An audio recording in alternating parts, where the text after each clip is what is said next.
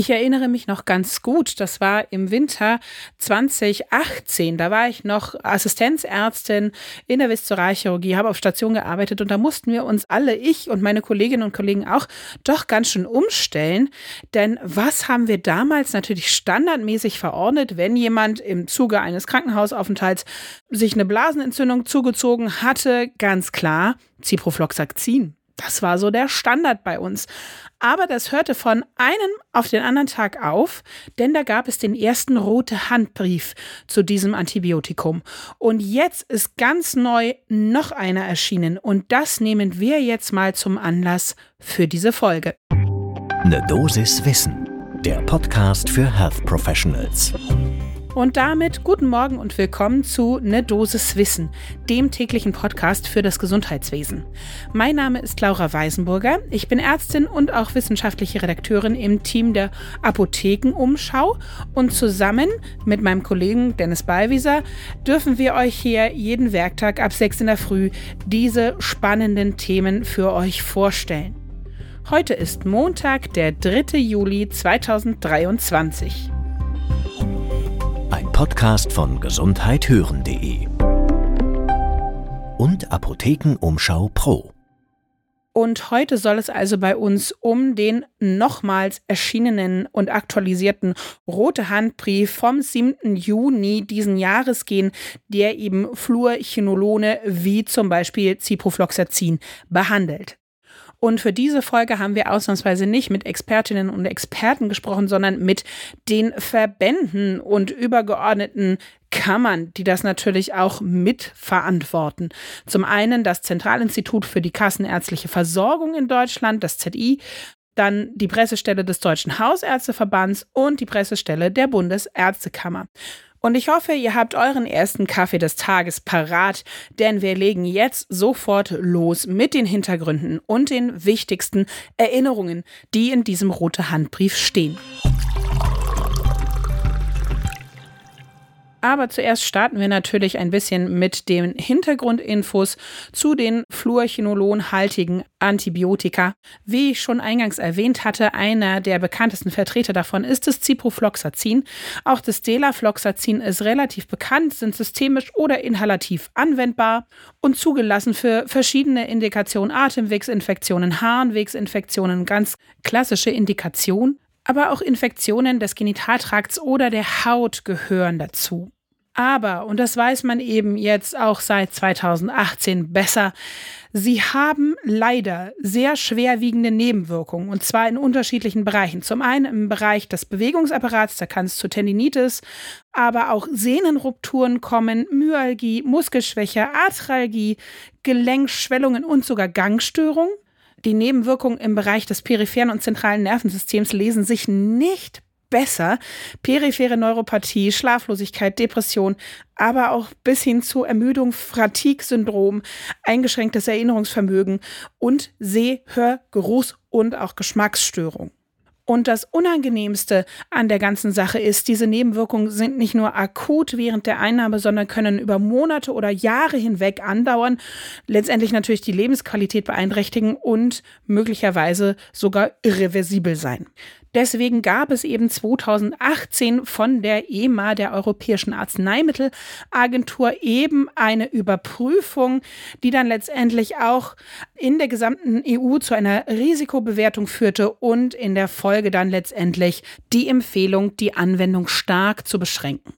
Und die EMA hat jetzt auch gerade eben eine Untersuchung, eine Studie finanziert, um nochmal zu gucken, wie sieht es denn aus mit den Verschreibungsraten für Fluorchinolone in der EU und hat sich sechs europäische Gesundheitsdatenbanken angeschaut, unter anderem auch eine deutsche. Und dabei kam halt raus, dass, naja, die Empfehlung durch die EMA nicht so ganz den erhofften Effekt hatte auf die Verschreibung von den Fluorchinolonen in der Primärversorgung, wie man sich das ursprünglich erhofft hatte. Die EMA mutmaßt dazu auch so ein bisschen, eventuell kommt es immer noch zu Verschreibung außerhalb der eigentlich zugelassenen Indikationen. Und genau aus dem Grund wurde eben jetzt nochmal ein roter Handbrief dementsprechend veröffentlicht. Die darin enthaltenen Hinweise bzw. Empfehlungen an Ärztinnen und Ärzte sind folgendermaßen. Das erste ist eigentlich selbsterklärend. Bitte nicht bei Patientinnen oder Patienten, die schon schwerwiegende Nebenwirkungen bei Chinolon oder Fluorchinolon Antibiotika hatten, diese nochmal verschreiben. Das ist eigentlich, möchte man ja sagen, selbsterklärend. Dann nochmal die Erinnerung, nicht bei schweren oder selbstlimitierenden Infektionen verschreiben, wie eine Pharyngitis, eine Tonsillitis, eine akute Bronchitis. Da hat das nichts zu suchen. Bei leichten bis mittelschweren Infektionen, die eigentlich ein anderes Antibiotikum der ersten Wahl hätten, bitte auch dieses hernehmen und nicht eben zum Beispiel Ciprofloxacin verschreiben. Nächste Empfehlung in meinen Augen auch äh, selbsterklärend bei nicht bakteriellen Infektionen, wie zum Beispiel einer chronischen Prostatitis. Kein Antibiotikum verschreiben, schon gar nicht natürlich so eins mit so vielen und dramatischen langfristigen Nebenwirkungen. Und die letzte Empfehlung finde ich auch spannend, weil das ist mir auch bis jetzt noch nicht so untergekommen, aber Sie betonen auch nochmal, bitte nicht zur Prävention von Reisediarrhoe verschreiben oder empfehlen oder mitgeben oder sonstiges.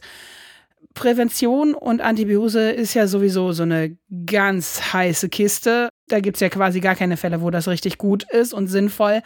Insofern da nochmal genauer überlegen, wenn man sich dabei selbst ertappt, könnte man hier nicht Zipro. Nein, diesmal bitte kein Ciprofloxacin. Und dann hat der rote Handbrief natürlich noch so ein paar Empfehlungen, wie wir am besten mit unseren Patientinnen und Patienten darüber sprechen. Natürlich, wenn wir dieses Antibiotikum verschreiben, dann über die schwerwiegenden Nebenwirkungen aufklären, ganz wichtig. Und wenn Sie es dann nehmen, weil bei manchen Infektionen ist es ja dennoch sinnvoll und richtig, diese fluchinolonhaltigen Antibiotika zu geben, aber wenn sie denn dann Nebenwirkungen hervorrufen, dass man eben dann darüber aufklärt, bei den ersten Anzeichen gleich Einnahme pausieren, sofort sich ärztliche Hilfe suchen, Ärztin oder Arzt konsultieren und dann erst abklären, ob man die Behandlung fortsetzen kann und sollte.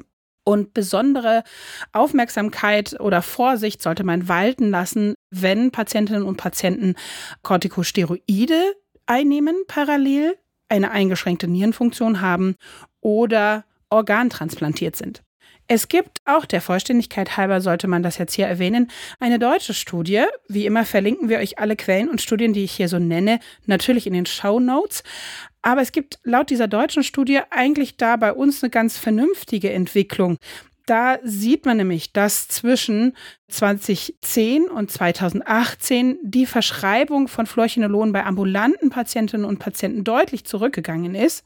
Allerdings macht diese Gruppe auch immer noch gut 15 Prozent der Antibiotikaverordnungen insgesamt aus. Also ist auch nicht so ganz von der Bildfläche verschwunden.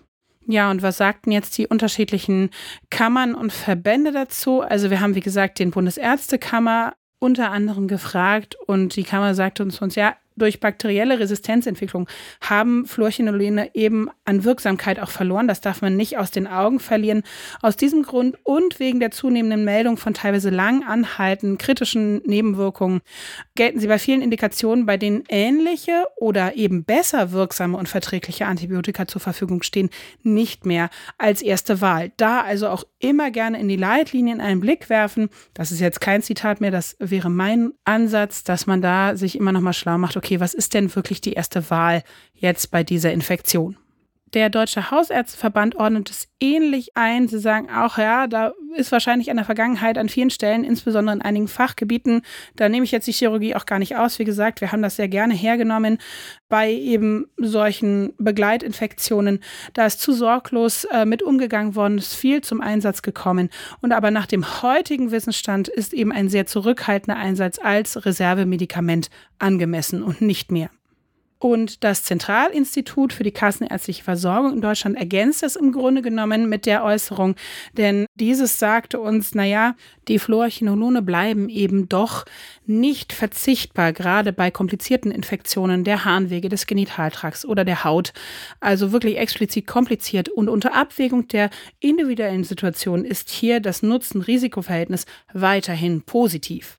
Und um die Geschichte mit der Blaseninfektion nochmal aufzugreifen, die ich vom Anfang erzählt hatte, das ZI nannte uns dann auch ein paar Zahlen, die sind nämlich gerade in Deutschland dann doch erfreulich positiv ausgefallen. Zum Beispiel hat sich der Einsatz von Fluorchinolonen bei Harnwegsinfektionen von 2018 auf 2020 um rund 60 Prozent reduziert. Also da ist, glaube ich, auch schon eine Menge Awareness da.